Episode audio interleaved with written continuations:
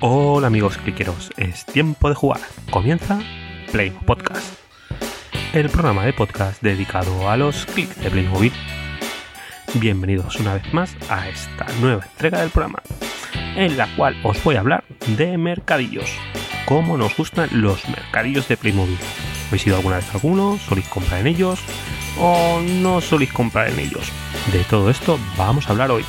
Pero antes de empezar, os recuerdo que podéis encontrar Playmo Podcast en vuestro agregador de podcast preferido, Spotify, iBox, Spreaker, Google Podcast o bien a través del canal de YouTube.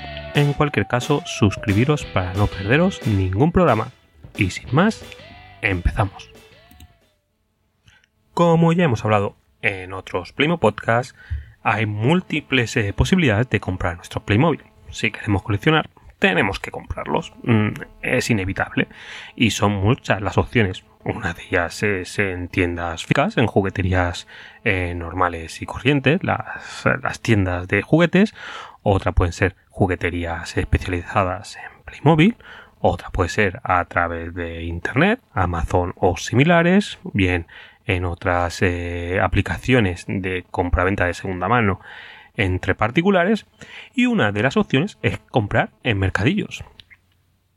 Una opción que en tiempos de pandemia, en los últimos tiempos, se nos había complicado, pero que en los últimos meses ha vuelto, quieras que no, a la normalidad.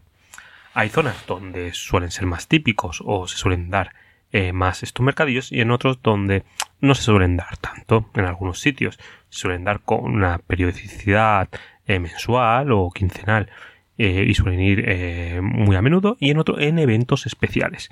Pero la verdad es que es un buen sitio donde eh, un, reunirse con vendedores y con aficionados y suelen estar además ligadas a exposiciones de dioramas y es un sitio muy interesante para poder ir, para ver novedades, para comprar y por qué no, para vivir el ambiente playmobilero o cliquero.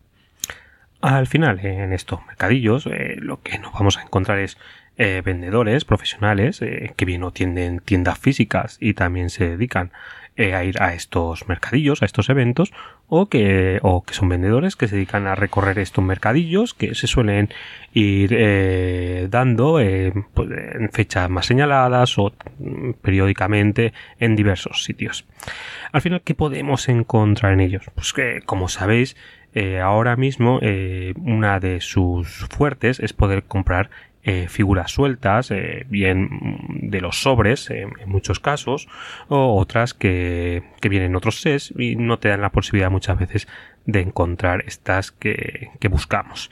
Otro de los fuertes, y que como en esto de pandemia se había complicado mucho, es el, el, poder rebuscar entre esos cajones de piezas sueltas, buscando aquella que te hace falta y donde siempre acabas picando quizá más de lo que de lo que debías.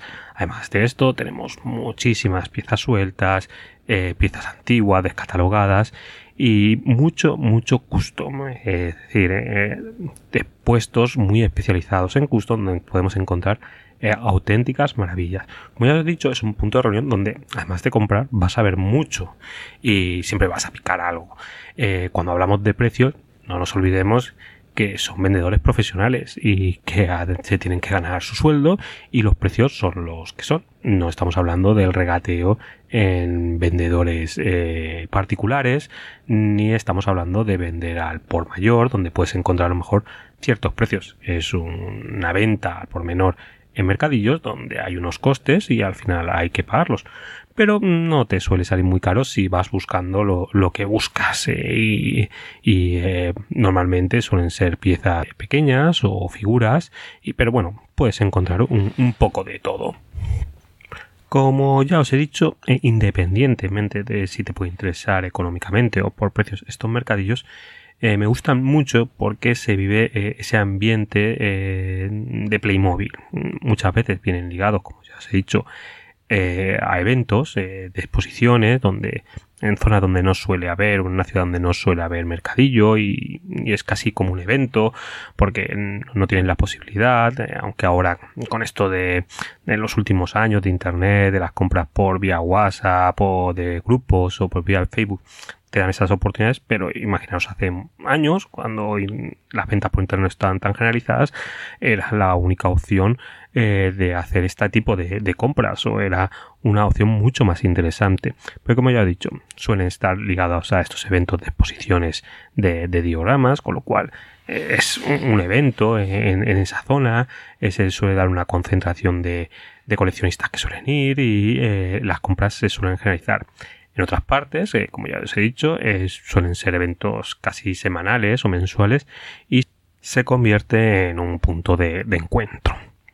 En lo que sí que no tiene rival el poder comprar en un mercadillo es el poder tocar los Playmobil, el ruido a plástico, el meter las manos entre cientos de piezas, de gorros, de pinas, eh, complementos y poder rebuscar, eh, poder encontrar eh, los, las figuras de los sobre sorpresas, ir escogiéndola y como ya he dicho, el ambiente, el encontrarte en, rodeado de unos cuantos puestos, incluso a veces un, casi una poca docena de puestos dedicados eh, a, Playmobil, que no lo puedes encontrar esto en ningún otro sitio.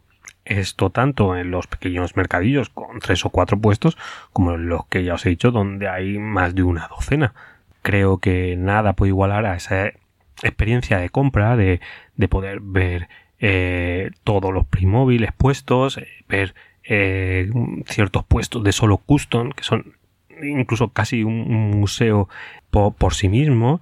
Y ya os digo, eh, la experiencia de tocar el plástico, de ruido plástico, de oír y de escuchar eh, el ambiente de estos mercadillos, yo creo que es inigualable. Si encima está acompañado de una exposición, de un evento, eh, mucho mejor. Disculpad si no nombro a ninguno de estos vendedores, porque seguro que me dejaría algunos, seguro que no os conozco a, todos, porque simplemente los suelo visitar como cualquiera de vosotros.